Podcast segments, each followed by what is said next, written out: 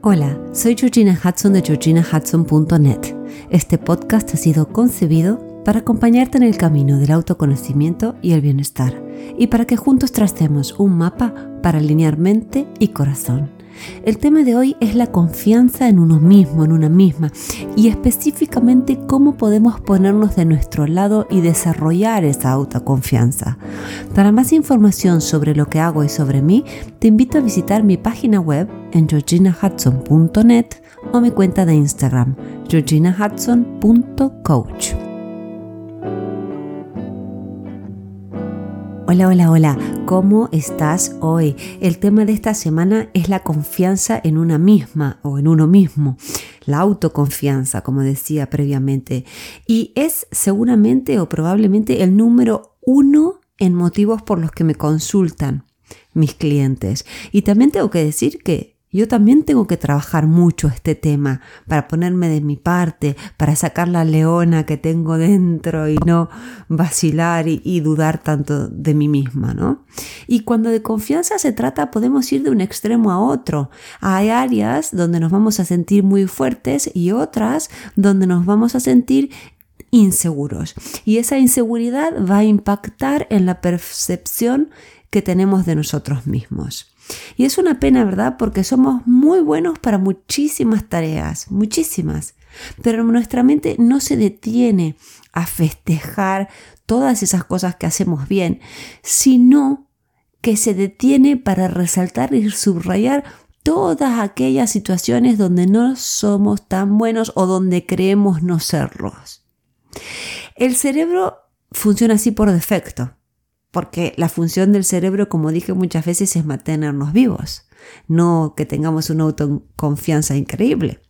Y ha sido así desde el principio de los tiempos, porque imagínate la vida de nuestros antepasados. Si ellos no estaban atentos a los peligros circundantes, podían terminar con su vida.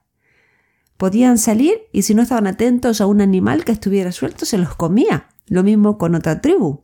Entonces el cerebro ha sido tejido para escanear lo que no huele bien y también para adelantarse a las amenazas.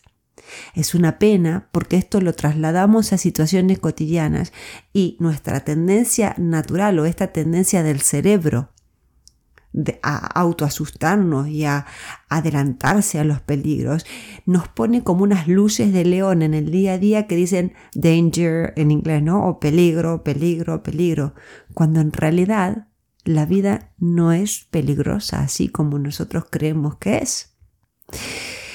Y con esto qué quiero decir? Que con todos los miles de desafíos pequeños, medianos y grandes de la vida, nuestra propensión va a ser sentirnos débiles, sentirnos insuficientes, sentirnos carentes y atemorizados, porque si siempre va a haber un peligro ahí afuera y va a ser tan grande y va a ser tan terrible, no nos vamos a sentir fuertes como para hacerle frente.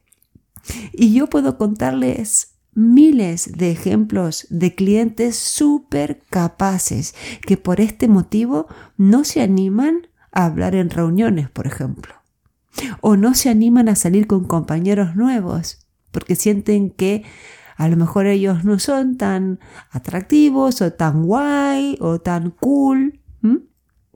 También tengo otros clientes que son sumamente buenos en lo que hacen, pero no se animan a pedir ayuda o no se animan a pedir el sueldo que se merecen. Entonces, ¿cómo podemos desarrollar nuestra autoconfianza cuando nos sentimos así, tan vulnerables? Y es muy fuerte. Yo he estado ahí muchas, muchas veces. Todavía lo estoy de vez en cuando. Trato de trabajar el músculo de la autoconfianza, pero a veces se debilita. Y me acuerdo como si fuera hoy, cuando estaba estudiando en la universidad, que llegó el momento de hacer las prácticas y hacia el final del curso, y de sufrir terrible por miedo a fallar.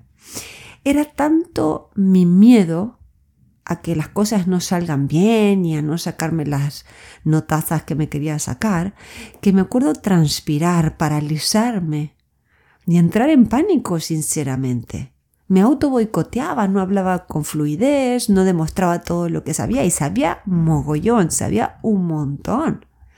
Pero de todas maneras quiero echar luz a este tema. No quiero que nos quedemos en este, en este bucle de todas las cosas de por qué el cerebro actúa así y por qué nos pasan estas cosas. Se puede salir adelante con el trabajo necesario sobre sí. Lo que es imprescindible es hacer el trabajo sobre uno. Porque te aseguro que si lo haces es posible cambiar. Y en mi caso, como siempre digo en el podcast, yo me di cuenta que estaba atrapada buscando una puerta de salida cuando en realidad las paredes que me rodeaban eran paredes de cartón, solo tenía que patearlas. Había vivido una vida creyendo que estaba encerrada por un montón de cosas que vamos a analizar dentro de unos segundos. Y sin, simplemente tenía que animarme a patear todos esos mandatos y esos patrones para poder escribir la historia a mi manera. Entonces recurrí a un profesional, me permití hacer las cosas más allá de la posibilidad de caerme. Me animé a empezar aun cuando no estaba lista. ¿Y por qué digo esto? Porque teniendo unas tendencias perfeccionistas abismales, yo nunca me sentía preparada para largarme. Entonces tuve que empezar más allá de no sentirme lista y fue maravilloso porque me di cuenta de todo lo que podía hacer. Y empecé, como te decía, a escribir mi historia tal y como yo la deseaba y no como me decían otros que la tenía que escribir. Pero bueno, vamos a analizar un poquito eh, todo esto que estamos hablando de forma general. Yo te decía que cuando era más pequeña me sentía como encerrada y, y, al final todas las paredes que me rodeaban eran paredes de cartón. Algunas de esas paredes, por ejemplo, tienen que ver con la mirada del otro. Es decir, que lo que nos traba y lo que nos bloquea es el qué dirán. Desde niños, la cultura nos empuja a externalizar nuestro valor. Buscamos desesperadamente la aprobación de nuestros padres, nuestros pares, nuestros maestros y la cultura en la que estamos inmersos en general. Esto nos genera una gran ansiedad porque si mi valor depende de lo que el otro diga y de cómo me aprecia, estoy otorgándole lo más valioso que tengo a los demás que es mi seguridad, mi discernimiento, discernimiento, perdón, y mi fe en mí misma. Y quiero que pienses en todas las veces que tuviste que tomar una decisión y la consultaste hasta el cansancio con tus familiares y amigos, porque inconscientemente creías que ellos tenían la respuesta correcta, pero no tú. Piensa también en el número de ocasiones que hiciste lo que te decían que tenías que hacer o que realizaste lo que se esperaba de ti, pero no lo que tú querías. Esto no es más que el reflejo de haberle otorgado tu confianza y tu poder a todos los que te rodeaban. Y sin saberlo, hubo una ruptura que te desconectó de tu propia fuente de sabiduría. Y te digo que vivir así es un no parar, lo digo por experiencia, porque te vas a contorsionar en mil direcciones para conformar a los demás, pero nunca vas a estar conforme tú. Y dicen muy sabiamente que la salida siempre está dentro de uno, pero lástima que con frecuencia lo olvidemos y busquemos la salida fuera de nosotros. Otra de las paredes de cartón o de los bloqueos, ¿no? Que se me vienen a la mente es el perfeccionismo y la necesidad de tenerlo todo bajo control. Y aquí levanto la mano, por favor, porque creo que soy una perfeccionista recuperada. Trabajo mucho, mucho, mucho por este tema, pero tengo mis caídas. Así que la primera que tiene que admitir que una de las paredes de cartón que la tenían encerrada era el perfeccionismo, soy yo. Y al respecto de este tema creo que hay una falsa idea de que en una escala del 1 al 10 nosotros tenemos que darlo todo y más para llegar al 20. Pero el tema es que la escala va del 1 al 10 y que el 20 es un número ficticio, no existe el 20 en esa escala. Creemos que hay una vara métrica a la que hay que llegar y que nos asegura que podemos ser perfectos. Y aquí estoy diciendo perfectos entre comillas, ¿eh? porque la perfección no existe. Pero nosotros creemos que sí, inconscientemente lo pensamos, que podemos serlo a todo nivel, personal, familiar, académico y profesional. Y esto es muy doloroso, porque buscar sentirse así y estar en esos lugares nos va a conducir a ninguna parte porque ese lugar no existe. Y si yo te dijera, en mi trabajo con mis clientes, escucho mucho atentamente lo que me dicen, por supuesto, y me comparten todo tipo de experiencias que los hacen sufrir y que están relacionados a este tema. Por ejemplo, trabajan mucho para no fallar, para evitar equivocarse, porque tienen miedo a perder lo que tienen, porque tienen miedo a que los demás duden de ellos, porque tienen miedo a que los demás piensen que no están donde se merecen.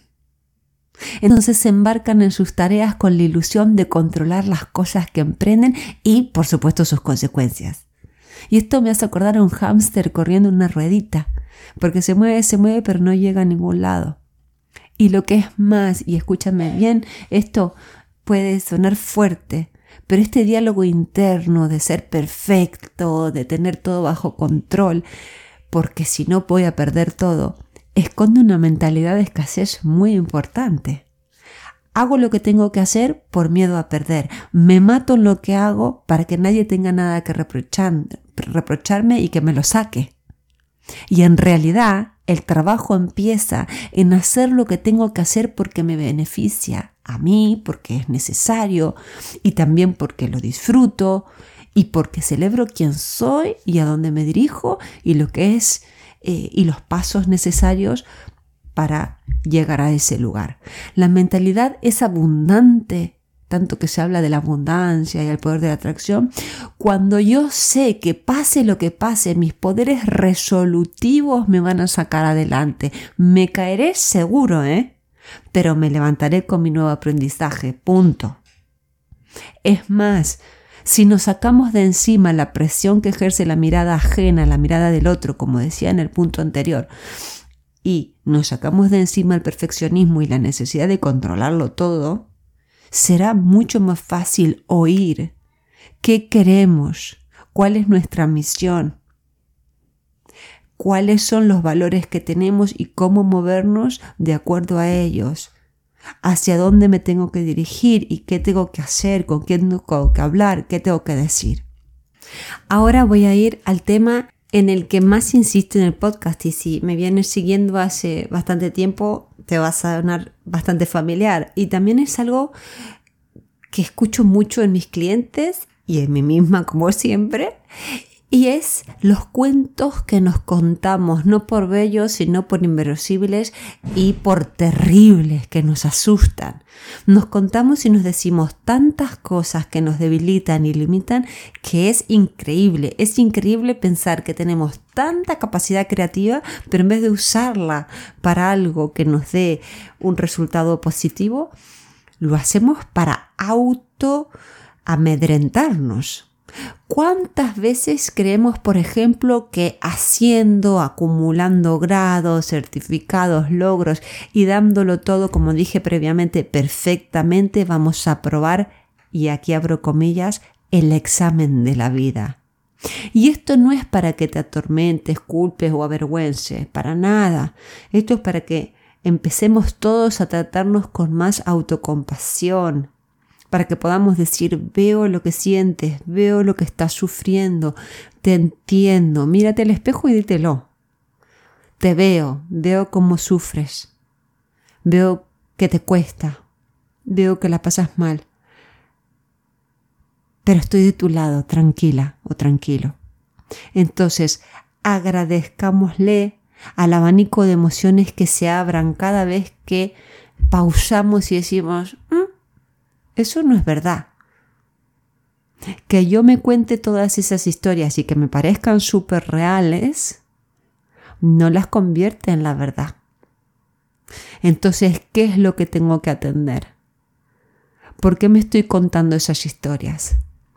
Y utiliza toda esa información para que ilumine los lugares que tienes que sanar.